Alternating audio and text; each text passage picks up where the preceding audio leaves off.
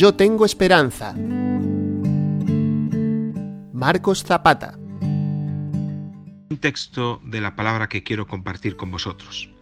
Romanos 12:12 12 dice, gozosos en la esperanza, sufridos en la tribulación, constantes en la oración. Estas tres cosas son las que nos tienen que dar el enfoque de estas semanas en las que estaremos sumergidos o en la atmósfera del llamado coronavirus.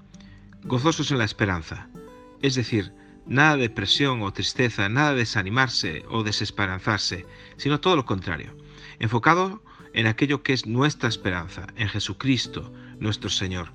Pero no solo se nos da una meta, sino que se nos da también una actitud, sufridos en la tribulación.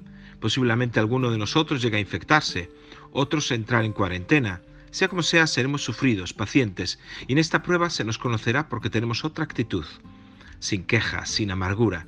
Es, después de todo, una leve tribulación momentánea.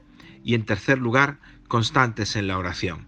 Se nos da una meta, se nos da una actitud, pero se nos da también una manera de hacer, se nos da el cómo tenemos que mantenernos, que es de esa forma, constantes en la oración.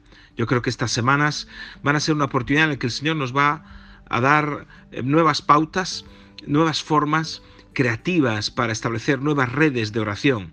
Tal vez puedas aprovechar para llamar a una persona, orar con ella por teléfono, o tal vez puedas quedar con ella personalmente para orar. Comunícate por WhatsApp con tres o cuatro amigos, orad unos por otros, por la ciudad. Oremos, intercedamos, batallemos por la iglesia y sus puntos de misión y los, las áreas de, de trabajo por cada hermano o cada hermana, por los jóvenes, los niños, por ancianos, matrimonios, por los más necesitados, por todo. Van a ser 15 días maravillosos de encuentro con el Señor.